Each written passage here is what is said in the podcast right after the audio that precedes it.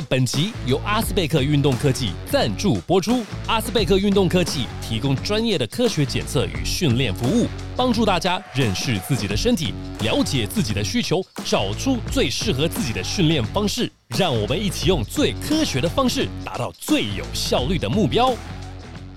欢迎收听《男人五十三》，我是今天的乱入的柚子小编。我是许浩辰，我是小左，这个开场可以哦。对对可以吧？这可以吧？对对，柚子今天感觉出来就是想要创造不一样的节目风格啊。嗯，这个节奏可以，我喜欢。来，这个礼拜啊，就是大家看到兄弟对决，嗯，呆哥你刚好在现场，你第一次交手到林书豪，你观察到林书豪有什么厉害的地方？第一个，我觉得他在球场上控制整个球场上的节奏，不管快或慢，或者是在于整场的一个半场系统当中，我觉得这个就是他为什么可以这么，只是说在这个不管在台湾篮球圈或者是在 NBA 会这么有价值的地方，在于这，就是说有时候在于球场上，他们可能是在落后。或者是在球队很混乱的时候，他并不会很着急的想要去把这个分数马上给追回来，而是在球场上，呃，利用一些很短小空档的时间，赶快去指导他的一个本土球员，或者是一些洋将，赶快去做一些沟通，然后呃，在不疾不徐的去组织整个球场上的一个节奏。我觉得这个就是，我觉得他就是展现出他在球场上应该有的一个价值。我觉得主要是在防守的策略跟针对性吧，因为他其实个人的特性跟他的经验，还有打法上面的一些改变，我想大家都有在看他以前的比赛的人都应该都知道，因为他以前过往的比赛当中，他的爆发力跟他的一些冲击篮筐的一些速度来说的话，一定都比较好。那但是呢，其实现在来说的话，其实也不是说他呃退步，或者是说他怎么样，而是说他在节奏的掌控上面，他不会这么呃，应该说脑冲吗？还是说什么？就是直接一条龙的直接杀上去。他在中间进攻的过程当中，跟进攻的路线当中，他会做了很多的变换。嗯比如说可能欧洲步，甚至是一些双脚垫步，甚至是在一些中长距离的一些急停跳投，也增加了蛮多，所以他比较不会进去跟呃可能禁区球员会去硬干，对，会比较已经不是呃力拼，而是我看到的是智取。哦，对，所以我觉得这个是他回来台湾打，因为毕竟之前在 CBA 我们没有看太多的，没办法看到这么及时的一些转播，都等于说他解读比赛跟阅读防守能力是现在他最最厉害的地方。对，就是其实我这个可以可以稍微讲，就是说你基本上你现在要用用包夹或者是用各种防守正式去对付他，我觉得对于他来讲，基本上都是轻而易举可以去破掉。是，那我们现在能够唯一能够就是说让他尽量呃减低他的一个串联起来整队的一个攻势，所以我们可以接受让他一个人在那边 one on one 可以做很多的单打动作没有问题，但是我们尽量去卡断他的一个助攻的一个能力，让他把整队的一个攻势给呃串联起来，这是我们希望他能够尽量去做，因为毕竟他也年纪有点稍长了，而且尤其尤其是在呃钢铁人在上个礼拜刚呃周末刚打完比赛，礼拜二又打这个比赛的时候，对于他来讲一个体力负担来讲，我觉得是昨天的比赛刚好结束之后，我们觉得比较可以占一点优势的地方啊。我觉得呆哥这个做法，你球队这做法，我觉得还不错哎。对，因为就是我让他你一个人一直玩嘛，对我就专心守好你一个人就好了。啊，不，应该是说你一个人玩，你就直接看你你能得你能得六十分、七十分，我认了。对但是我把你其余的四个人给守好。对，所以其实就像昨天一样，就是他感觉让我们感觉到他是第一个，他他他必须要能够组织，嗯他要自己要进攻，然后还又要防守。其实他我觉得对他的体力消耗算蛮大的，所以我们可以接到你一直切力切力切入，因为我们里面还有穆伦斯，嗯，还有嗯还有很多人可以做协防。那我们就尽量刚好，如果昨天像我们昨天这样子，又买到他的外线命中率投六中零的一个三分球命中率，确实，那我们就赢球的几率就增加蛮多。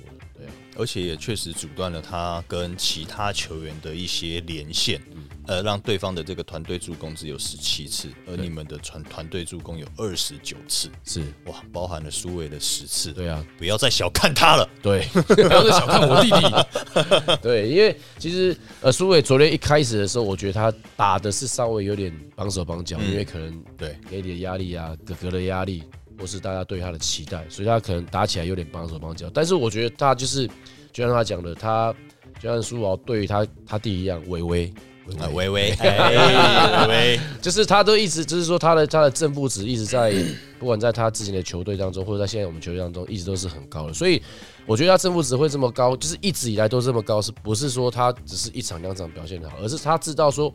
在今天的状况当中，如果今天投篮状况不好，我怎么样去用其他的方式去帮助球队。所以像昨天那一场，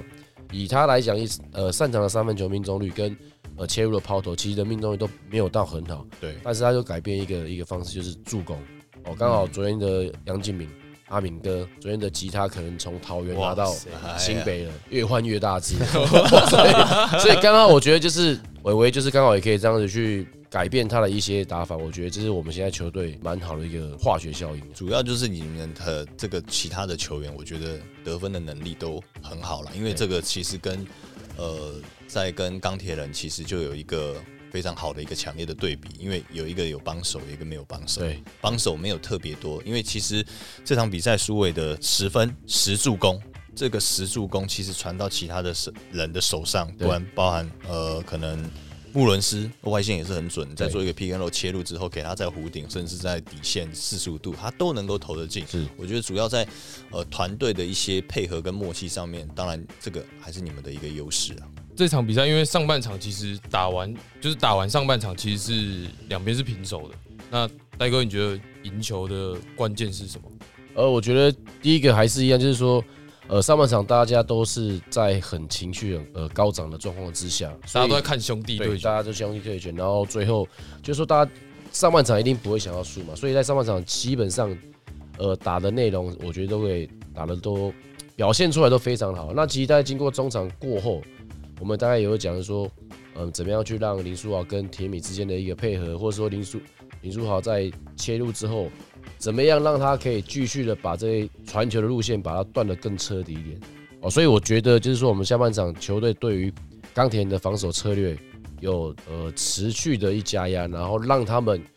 可以这样子，就是没有办法连线。那第二个就是还是我们自己的进攻了，包括下半场穆伦斯的几个三分球的外线有持续的命中，然后包括我们在呃全场的压迫，呃后场断了其实蛮多球，不管是右泽卡宴啊，其实在对于他们全场压迫，我们也做得非常好，所以我觉得这是我们下半场能够呃最后能够获胜的一个最大的一个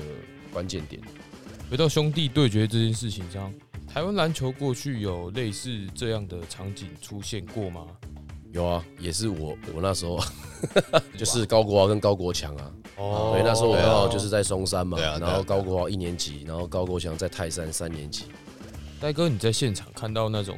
亲情流露的画面，当下有什么样的感觉？当然，我觉得就是在球场上，就是还是亲兄弟明算账，因为你各为其主，所以你还是需要能够帮你的学校、帮你的球队能够拿到最后的胜利。但我觉得每一次在这个最后最感动的时候，就是最后他们出来一起拍照的时候，然后跟爸爸妈妈一起拍照，我觉得那个就是最感动，因为球场上除了胜负之外，家人跟家人的感情也会因为这一颗篮球而有更深的连接。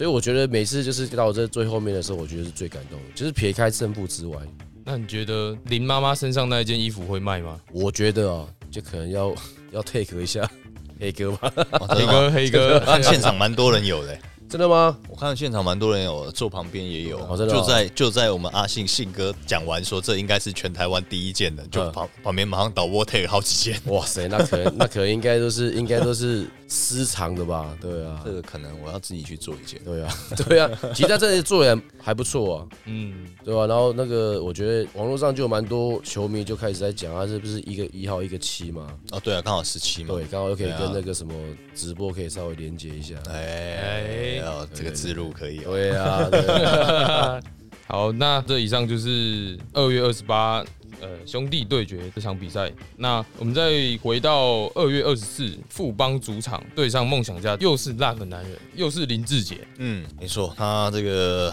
我们只能说他进化成神兽了啊，不是野不是野兽了啊，进化成神兽了。从杰哥开始第一节，我觉得他的一个打法跟侵略性，我觉得就很够，因为其实，在年后。就许晋哲教练调整了他大量的一个上场时间，而且也从替补拉到先发，也是希望说，呃，因为他的年纪的关系，希望他从热身完之后就能够从第一节开始进入状况，而而且是很快的可以进入状况，所以我觉得这也是在下半季开始大量启用他的一个关键。我们可以看到他下半季开始的一个平均得分，一个跟平均呃篮板啊、助攻方面都比上半季好很多。所以当然那场比赛从第一节开始的得分状况跟得分手感延续到了第四节，又是由他，而且其实，在第四节那两那两次的出手，他都找到对的人去做单打，就是呃德威。因为可能切入的部分在内线不不一定会占到优势，所以开始往外拉，利用一些敏捷敏捷性跟一个节奏的变换，加上一个后撤步，找到那个机会。对，其实我我觉得刚才就是小左，他就刚好呼应到小右讲，他原本你把时间拉到第四节，我觉得从我看那场比赛的时候，第一节我就觉得哇，又回到刚才那个小左讲的说，热完身之后，他第一节马上上来这样的表现，我觉得刚好是符合他自己想要的节奏，因为他。在第一节的时候，他所有的出手，当我看到电视上看到他的时候，就感觉他回到二十年前，他，就是他。没有犹豫的，他不会再想说我想要传球什么的，他是很果决的，就是把那个不管是后撤步三分啊，或是切入，我觉得他就是很果决在做这件事情。我就觉得哇，这一把老骨头还可以这样子打。来，呆哥应该最清楚吧？我们现在这种这种老骨头了，你不让我们热完身马上打，你要往下面做到冷掉再上去，我总是要一段时间才。现在我们比较不要求热身，因为热完身就可能就没力了。也是啊，我们的体力现在现在热完身现在就是衣衣服穿多一点，让自己。先流汗就代表热身对对对对对。那所以就是我觉得现在富邦在整个在用字节的一个用法上面，我觉得比去年还好，是说热身完之后，然后马上打第一节。第一节我跟然后第二节跟第三节中间可能让他上场时间比较少。如果如果假如说比如说呃比数稍微比较紧凑一点的话，可能第四节最后再让他上来接管这个战局。所以我觉得现在我觉得许哥跟志杰，我觉得已经磨合出一个最佳的一个状况了。嗯，对。最佳的一个上场时间呢，跟使用说明了。林志杰在这场比赛拿下二十一分，也是这个赛季他个人单场新高。另外，在梦想家的部分。简浩和钱肯尼的付出对梦想家有什么样的影响？我之前有就在转播当中，我有提到了，其实这两个球员就是一攻一守。对于梦想家来说，那钱肯尼就是在于锋线的防守，一对一的防守，这是他做最擅长的一件事情。而且从前场压迫，他就是一个非常好的一个防守者。那当然，简浩不用说了，他这个大心脏就是外线出手，然后刚好也是在第四节，他是也是在外线出手，心脏最大的一名球员。所以刚好是在呃梦想家一攻一守上面，攻守两端上面做的最好的两位球员那你看他最后一集这个出手，你觉得梦想家的战术是被富邦勇士抓到了吗？还是嗯，我觉得主要是在他的那个空间点，在那个 corner 是非常狭小的，而且扑上来的跟塞瑟夫的一个距离，其实塞瑟夫已经知道他这球一定会投了，所以那个 hand off 完之后。在那个角落里面，他如果不选择出手，他也是被包夹。但我我觉得啊，个人就是说，第一个，我觉得简浩在和平馆就是有种神奇的魔力，哎，但有可能就是因为想要对到许哥，想要特别表现给他看，证明一下，证明一下。对，但其实其实这场比赛在在打完之后，我整体的感想，我觉得两队其实都打出了水准，嗯，包括裁判。没错，真的，我真的觉得这一场比赛算是这一季来讲，我觉得两队，然后包括裁判，我觉得吹判上面或是在整个一个比赛当中都是一个水准，因为不管两队的攻守内容来讲，都是算是水准以上。而且就像刚才左哥讲，就是说，呃，Kenny 他现在复出之后，他带给梦想家的是在侧翼上面防守的一个强度跟一个高度，他其实整个都带上了。那简到这边就是一样，他不不只是只有在呃他的外围投射上面，他在球场上的时候，他其实。在他们的一个 set play 当中，他也可以常常变化出让对方在 scouting 抓不到的一个空档。哦，我觉得，所以我觉得说，为什么说大家知道捡到会投会投会投？为什么？但是为什么你还是让他可以呃找出那么多空档去做出手？这就是他在于呃球场上的一个经验。OK，那这场比赛最终由富邦勇士以九十一比八十七在主场拿下胜利。接下来我们看的是。二月二十五号星期六，领航员对上国王的这场比赛，为什么卡总要特别送给敏哥一把很可爱的小吉他？我就个人而言，我是觉得可能文化不同了。因为如果赛前你送给他乌克丽，因为我就要我知道是说，呃，他们以西班牙的一个风一个怎么讲，就是习俗来讲，他们是说啊，觉得你是这个场合的一个主要的一个弹奏人，或者这个 handle 的人的话，他就会送你一个就吉他，代表你是把这个全场 handle 了很好。哦，可是你赛前的时候，我总不可能赛前的时候，我跟林洋元打说，我送人家 送红包给他吧，就感觉好像是哎我先恭喜哎你，然后怎样怎样。所以我不晓得这可能是不是文化上的差异，或者说哪里的不同。所以我觉得他赛前送给敏哥一个乌克丽丽，好像就是哎、你这场比赛让你来主导。结果后来敏哥真的这一场，这 真的是他整场弹乌克丽丽、弹吉他弹得非常的好。对啊，所有人的命中率都很低，那就一个明哥一个人在那边弹吉他。对，所以我 我也不晓得是不是，但我觉得就是卡总他是一个非常热情，然后而且他与人非常的和善，因为就跟领航员的球员在聊天的时候，他也觉得说这个教练跟之前以往先跟何姐跟所有接触过的台湾教练可能比较不一样哦，他就是一个非常非常 nice，然后可以跟你沟通啊，跟你怎样的，所以我觉得就可能真的是文化不一样吧，对啊，对啊，因为至少他比赛结束会跟你们握手嘛，对对吧？哈可能 哦没错。左哥什么意思呢？啊，左哥没有，就是他很 nice 啊，就大家都会握手啊，跟对台湾那你讲完之后，我怕他下一次跟我们见面的时候，他先先叫阿明敏哥把那个乌克丽还回去，还来，还来。对不对？那这个赛季到目前为止，对战领航员打的最好的其实就是国王队，现在的成绩是三胜一败。想请问一下呆哥，在对战领航员的时候，国王队有什么样的策略？呃，第一个，因为我们知道就是领航员他今年主打一个团队球风嘛，所以呃球场上每一个人都是很无私的去分享球，然后去找出最好的空档去做这样的出手。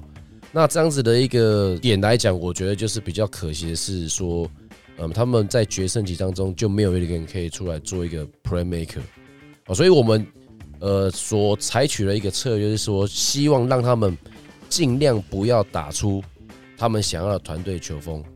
我宁愿让你们每一个人都可以去 ISO，每个人都可以去做 one on one 的动作，因为这样子跟你他们原本的一个团队球风就会很不相符合，所以他们的球员就会陷入矛盾。我这时候到底应该要做团队的篮球呢，还是我应该要做单打？所以有时候球场球场上就是他们球员会在球场上会比较呃困惑的点，我觉得就是在这地方，就是我们可以让你们产生困惑。当然，可能我这样讲，可能会有些球员讲说啊，就是教练通常都不希望防守球员让你的持球球员在那边做过多的单打动作，但是我们其实就是希望呃领航员能够去这样做，因为他们这样子做的时候，很多的球员就会呃陷入到我现在要单打还是我要传球这样的一个迷。当你会陷入这样的迷失的时候，你的进攻的一个选择就会呃慢了那半拍。那其实慢了那半拍之后，对于防守球队来讲，就是一个利多了。其实像戴哥这样子说的话，应该也可以用另外一种解读的方式来说，就是你们教练团对于呃可能锋线上面的一对一防守是很有信心的，所以你可以让他们去这么放心的让他们做一对一的单打独斗，那其他的其余球员你做好抵耐，那中锋球员你就做好在前防守，对这样子。没有错，就是说，其实他们的单打动作并没有像我们刚才讲的有林志杰、有哦，对，梁敬敏这样子的一个球员，所以我们可以很放心的把我们的一对一的呃选手的能力摆在那地方，让你去做 ISO 没有关系，但是我们就是要切断你团队的一些攻防。因为其实一对一防守如果够有信心，而且够能守得住，其实也不会造成后面的轮转的问题。，对，这样也会比较减少后面的一些防守的压力没。有错。因为其实看到后来，好像就是关键的时候，球都是很明显，大家都知道要去找卢俊祥，所以这个点是就是很容易被对手抓。对，那我觉得这也是呃俊祥这样子要去持续去进化自己、改变自己。说，当你成为一个球队的一个 leader，然后大家会都会去严防你的时候，那你要怎么样有球无球，你都要变成是很平常心的去看待这样子的一个状况。最后你才能办法让大家的注意力都没有在你身上的时候，反正你是球场上那最重要的一个球员。我觉得这个就是俊祥，他现在还年轻，我觉得他呃，当然不管是徐总或是说任何的教练，其实对他来讲都是一个非常尊重、一个很好的球员，但是他也是必须要逼迫自己成长，因为可能之前他并不是一个，呃，去年他是一个最佳第六人，那可能在第一季的时候，他可能才在 SBL，甚至他在福大的时候也不是一个主力的攻击球员，但是他今年来到这边的时候，他变成一个主力攻击球员。每个球队都会盯他的时候，他就必须要有所成长。我觉得其实哦，那个戴哥讲的也没有错，就是像上一次我从赛后记者会听到许教练那边所说的，就是他们对于卢俊祥的防守已经把他当做是一个小洋将在做防守，哦，所以他们又都用中线去对跟他做一对一。所以当所有球队的锋线防守最好的球员要去对到你卢俊祥的时候，那这个就是他去成长、去进步的地方。怎么样从一个我是一个得分主力的本土第一号得分主力手，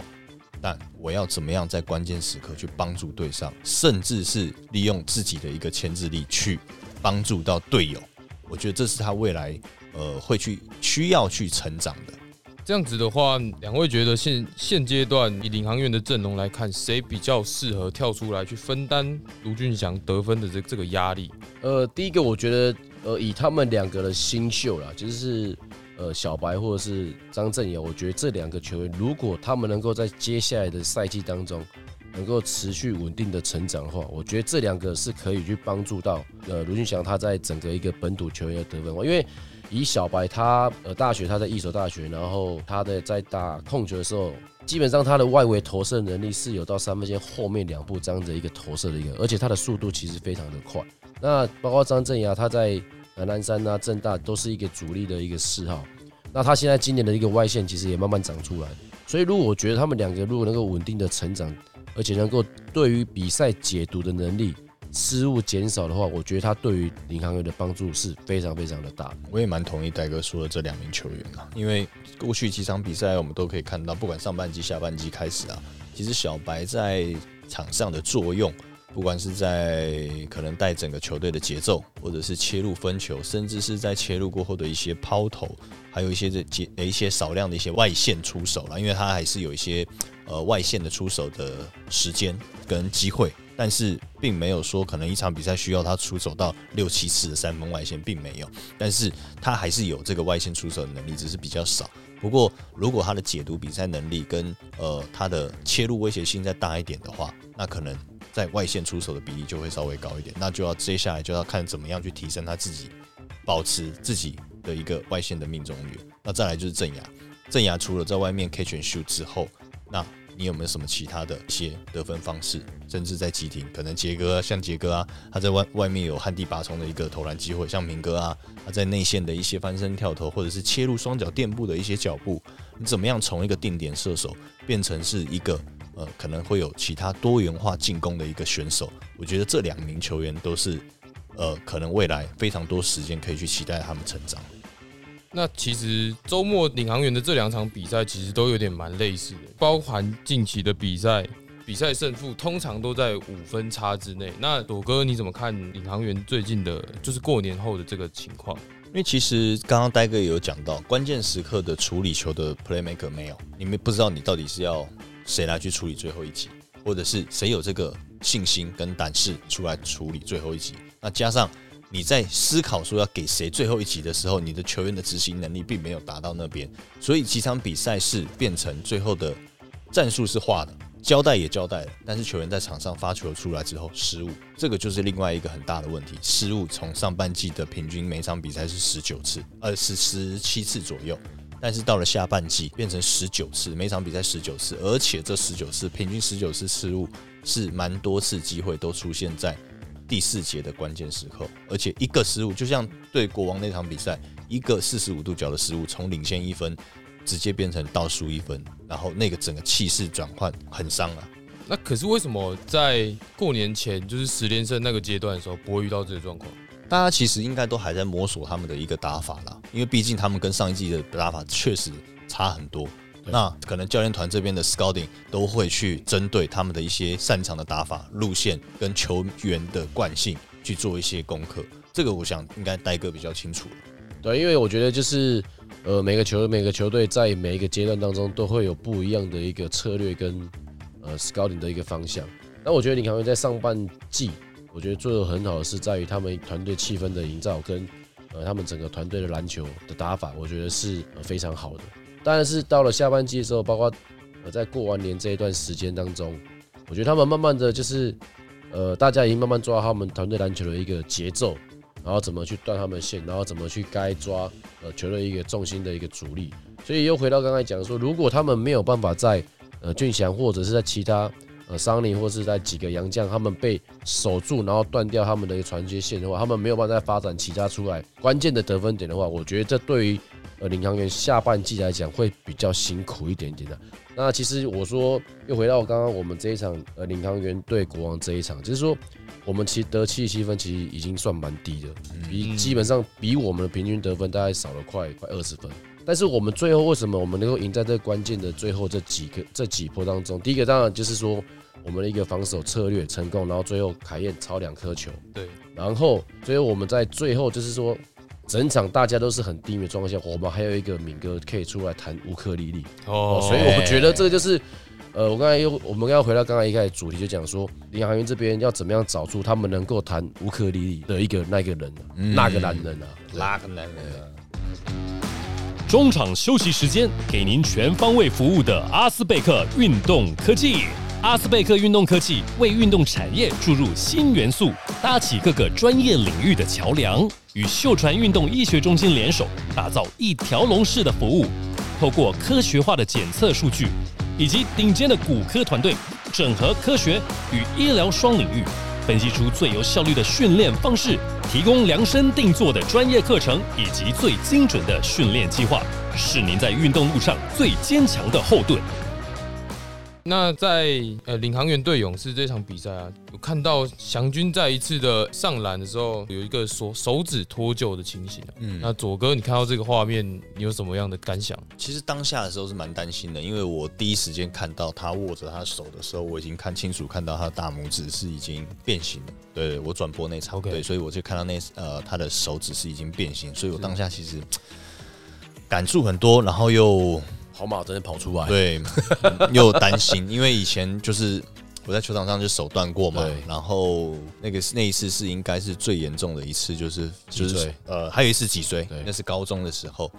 那感触最深的是应该是高中的那一次，因为高高中那一次撞完之后，我的颈椎左半边是麻掉都不能动，然后我就倒在倒在那边。为什么会说类似的跟感触很多？是因为许教练那场比赛看到祥军这样下去之后，然后他就一直都站在旁边，对，关心他伤势。球场上的比赛里面一样持续进行，没有去管，就让球场上的球员自己打。他就是在旁边先关心他的伤势跟比的的的一个状况是怎么样。那跟我那时候也是一样的状况，球场上比赛还是进行，然后我就躺在那边跟教练说，我还要打。教练就说你不要打了，他就一直陪在我旁边说你不要打了，你先去医院检查。好，那时候就好，先上医院检查了。听说那场比赛他也没有回去赛场执教，就是在那那场比赛，后来他就跑到男厕所，那时候红馆，他就跑到厕所去一直哭。哇塞，对，所以我后来也是听到了。当然，后来他来到了医院听听我的状况的时候，又再哭了一次，是 因为那个实习医师说我半身不遂，哇塞！我想着这个谁听到谁都会马上哭出来吧，直接哭出来。后来是主治医师来以后说，哦，这个裂开而已啦，你给他三个月就好了就好了。哦，所以当下有这个乌龙啦。不过呃，确实就是看到祥军的这一次，然后再想到我的那一次，都是可以知道教练其实都把每每一个球员当做自己的一个宝啦，然后都很都很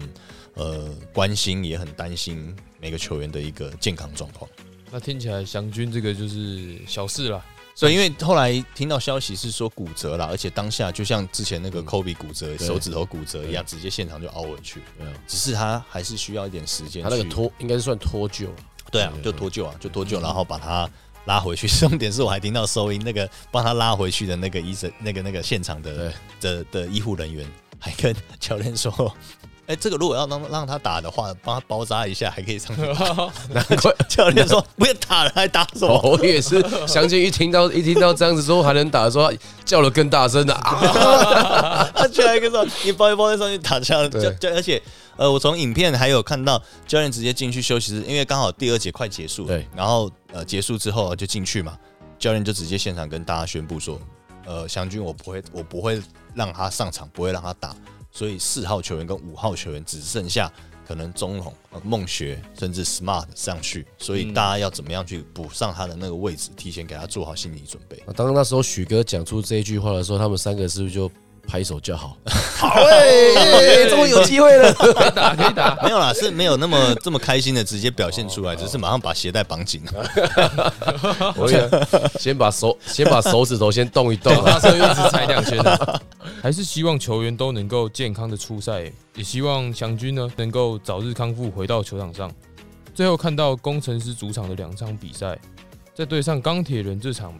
林书豪打出了目前为止个人得分最高的比赛，拿下了三十二分。第四节在三分外围决定单打的那个画面，左哥你怎么看？我的画面当然是停留在暴龙的那个时期啦，因为那时候是在半场那边直接持球。我记得那时候没错的话，他还回头看了一下教练，教练叫大家让开，让他一对一，就是给他信心，让他一对一。哇，那时候他在打第几场比赛？你可以让那个 D'Antoni 教练，然后对你这么有信心，然后直接叫所有人拉开，让你去决定胜负。我觉得那个时候的时间点，我我我我的画面一直停留在那个时间点。当然，这一次的一个在呃工程师的的这个准绝杀的这一球来看的话，感觉是不一样的，不一样的一件事情。只是因为他在球场上是执行最后那个球的球员，嗯，但是他的那个动作跟最后的那个协调性，我觉得确实比那时候又再更成熟了一点。对，因为其实我觉得他是很引咎在那个比赛当下，就是说时间到了，动作到了，他就很自然投进那一颗球。嗯我觉得跟他之前在没错爆那一颗球，可能当然他回头看了一下，他可能会觉得有压力什么之类的。我觉得这个两个的一个状况跟心境，我觉得可能是完全不一样，但结果可能是一样的。他后来其实也有自己讲，他并没有想到暴龙那一刻，他只是想到他跟伟伟哎哦，在自己家后院在投三分线的，所以我觉得他这次回来台湾之后，他整个心情放松很多，而且他也蛮引咎于在这个台湾篮球现在这个蛮热闹的一个氛围当中。我觉得就是压力啦，就像就像戴哥说的，可能就是 enjoy 这个篮球氛围跟台湾篮球现在的这个氛围，因为毕竟我觉得大家也都知道，不会去给他太大的一个压力，毕竟球队的战绩从他来之前就是这样子，那我们也不可能期望说你一个人来之后可以改变所有的战局变成第一名，或者是拿个十几二十胜，我觉得不用。我们就好好的，不管是球团、球迷、球员，就好好享受他来台湾给大家带来的一些篮球技巧跟篮球智慧。对，其实，在这一场啊，跟之前在对梦想家的比赛的时候，为什么林书豪会这么一直摔倒，一直被就是干倒在地上这样？那他就会说：“你要不要给他来撞撞看？很痛哎、欸，对你要不要给他来撞看看？因为其实真的啊，因为我们从第二场对梦想家那场比赛开始，全部人都是很侵略性的上去，直接对他做包夹，而且甚至是你只要看到他切入到油漆区里面，你看那个大 B 是把他当做是往死里打哎、对，就是往他身上往他身上扑啊，我就往身上把你撞倒啊。所以不管是在外线的持球，大家的包夹，对于他的一些身体的碰撞，甚至肢体的碰撞，我觉得都是比以往的，好像他没有来台湾的还要频率还要高一点。因为你毕竟你来台湾，大家的针对性的防守就是对他，你就是要上去包夹，你就是要上去身体碰撞，犯规我就犯规了。大家可能对他的策略会是这样，才造成他这么多的一个倒地的次数啦嗯，对，所以其实我觉得，就像他自己在呃第一场还第二场赛后记者会自己讲说，对方对于我上身体是一种尊重我的一个方式，所以嗯。我觉得就是说，当然大家希望能够借由上身体，然后给他更多的一个防守强度，来去降低他的一个破坏性。但我其实我个人会有一个不一样的见解，是在于说，因为他之前呃膝盖是有受过伤的，嗯。那有时候我们知道，就是说作用力跟反作用力当中，其实你有时候你必须要去对抗那个人家给你一个强度的时候，你有时候为了要对抗那强度的时候，有可能会增加你身体的一个关节的一个负荷的一个呃怎么讲，就是说那个强度，所以有时候顺势的他倒下去的时候，反而会降低他身体的关节需要去承受对方带给你的强度。我觉得个人他可能是有一些身体的一个保护机制啊，就是说他不要去对抗这个力量，他反而把这个力量给放掉之后，把这个力量给分散开，对他的身体或对他的一个膝盖、脚踝来讲，算是一个比较放松宣泄的一个方式啊。哦，这个就是应该是戴二讲这个是真的有懂篮球的人就懂了，对啊，因为有说的啦，对啊，因为有时候就是有点像那种什么人家这种说护身导护山倒法对对对，那个那个楼道的护身倒法导法，对就是这样子，就是借力有一种这要怎么讲呢？以柔克刚吗？对啊，对啊，我觉对，我觉得就是有这样，我我跟你一直在那边跟你身体对抗，可能我下半身可能要付出的力量，或是我膝盖关节想要付出的力量会更多。那如果在我允许我没有失去掉任何球权的状况之下，我把身体放掉的时候，我可能是反的是啊，我我我我其实用用另外一种形容更好，就是像其实我们在室内比赛的时候，常常会哦，可能我被人家撞了以后，你直接一屁股坐下去的那种痛，跟有些人处理的是一屁股坐下去之后，他往后退，对。他会在路，他会在地上撸一段对。的那种感觉很像，因为你在地上撸的那一段，往后滑的那一段会整个缓减冲。对减少那个力量跟冲击性，我觉得那个的伤害的几率就减少很多。对，因为我觉得有可能，也有可能，我不晓得，因为我们没有确切的去问过这个原因，或是他的。我觉得可能也有他的医护团队，或是有人曾经建议他说，你不一定要每一次都要这么激烈去对抗，因为他在呃 CBA 或者是说在现在回到台湾之后，人家都知道他是一个很特别的球员，所以嗯都会呃给他了很多的防守强度。可能我觉得可以，也可以接下来我们再去看看，或是研究看看这样子一个，这是我个人见解了。同意不代表本台立场。同意。对啊，冠伦教练说，如果这场高国豪有上场的话，那工程师会赢球。那两位怎么怎么认为？我当然觉得可能在个人能力方面可能会增加一些很精彩的一些对决，但是结果的部分，我觉得还是留到下一次对战的时候我们看一下。哦，对了，因为我觉得就是可能还是喊话的性质大过于实质 的意义。对 对，因为其实我觉得现在工程师现在当然就是少了国华这个发动机，整体的一个运作来讲，算是有点引擎积碳的，就是有点 跑不太动 了。要清积碳，对啊，都要清积碳，所以就是说有时候真的可能就是你要除了自己本身的一个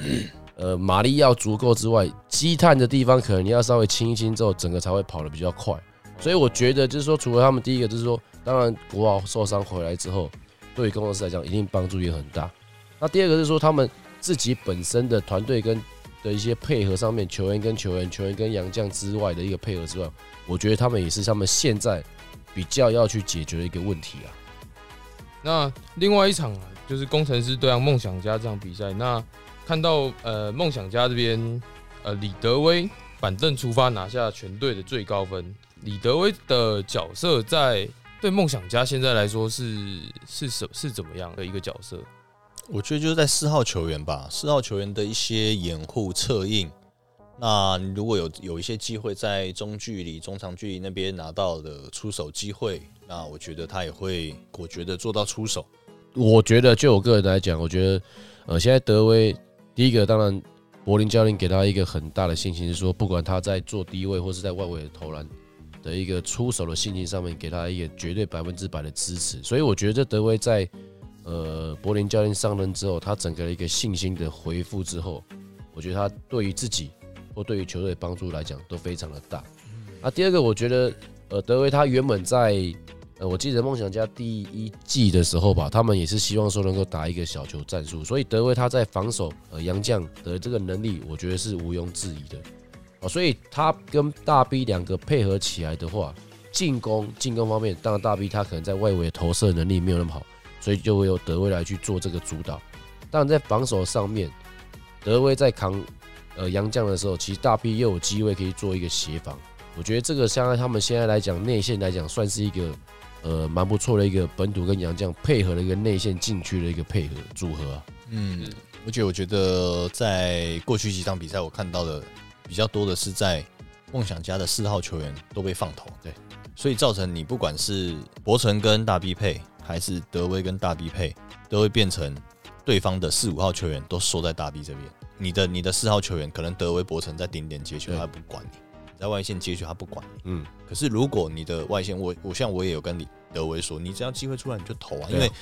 大家放投你，你不是投不进，你只是最近的命中率跟手感不好。但你不投的话，你哪怎么知道哪一天会好？对，博成也一样，他们都是有外线出手的能力。那你就是要平常如果有训练，你就有信心的出手啊。而且你在场上，如果你不做出手，你怎么把你的防守球员带出来？你怎么又把里面可以创造更多的空间给大 B 或者是切入的球员？所以他们的外线一定要中长距离啊，甚至在三分线，你要更有信心的做到出手。那现在看到呃麦卡洛加入梦想家，那他可以在梦想家的团队带来什么样的变化，或是他的角色应该要是怎么样？这要必须得观察，因为毕竟他当时是受伤离开台湾的，而且那个伤好像还蛮严重的，伤。十字韧带受断裂，对，所以他的爆发力跟在场上的一些动作的流畅性有没有像他受伤以前，这个我们需要观察。那所以再来又要又要谈到的是你跟这个球队的配合的默契，你要怎么样去融入这支球队，这又是另外一个问题要去解决的。所以呃，目前我没办法说先去评论说他在球队的角色或者是该做一些什么事情，主要还是看他个人的伤势恢复的状况跟适应比赛的强度，还有跟球队的配合。是，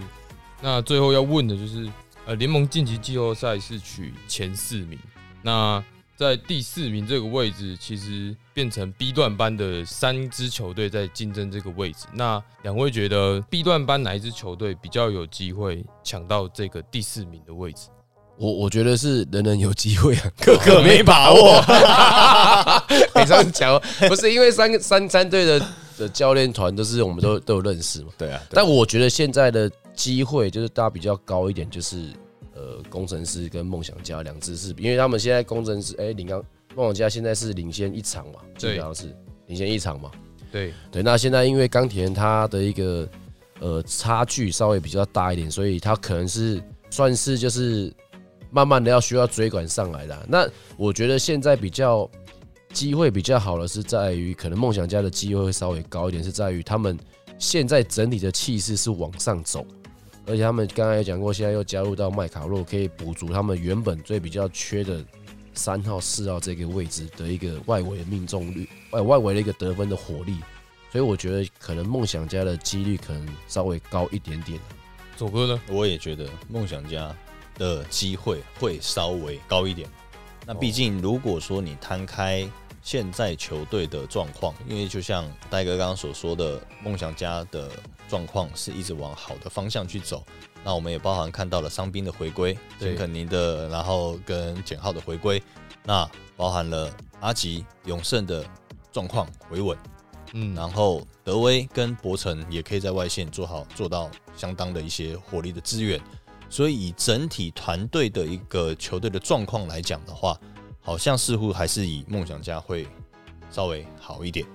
哦，所以两位一致觉得苏豪带不了钢铁人进季后赛吗？不是不是不行，而是说你现在有六场要去追，你要赢六场，还要祈祷这这剩下来的比赛里面，梦想家跟工程师要都输，你才有机会。对，所以我不是说不敢说一定不可能，机会很低，很低只是难度很高。哦难度很高。对，呃对就是从高铁，可能现在马上要变成要坐飞机了。对，是，对啊，因为这不是飞机而已了，做要坐火箭你才赶得到啊啊。因为真的不是只有你自己要赢而已啊，你还要祈祷上面的人要输啊，上面的球队要输啊，你才有机会啊。好，那本周的呃赛事回顾到这边告一个段落。那节目结束之前，提醒大家别忘了给我们五星好评，并且开启小铃铛。也欢迎大家追踪男人五十三的 IG，和我们一起畅谈篮球。我是柚子小编，我是小左，我是许浩成，男人五十三，我们下集再见，拜，拜拜拜。节目进行到尾声，再次感谢阿斯贝克运动科技。不管是职业运动员或是热爱运动的朋友们，让数据来说话，透过客制化的服务，找到适合自己的运动计划吧。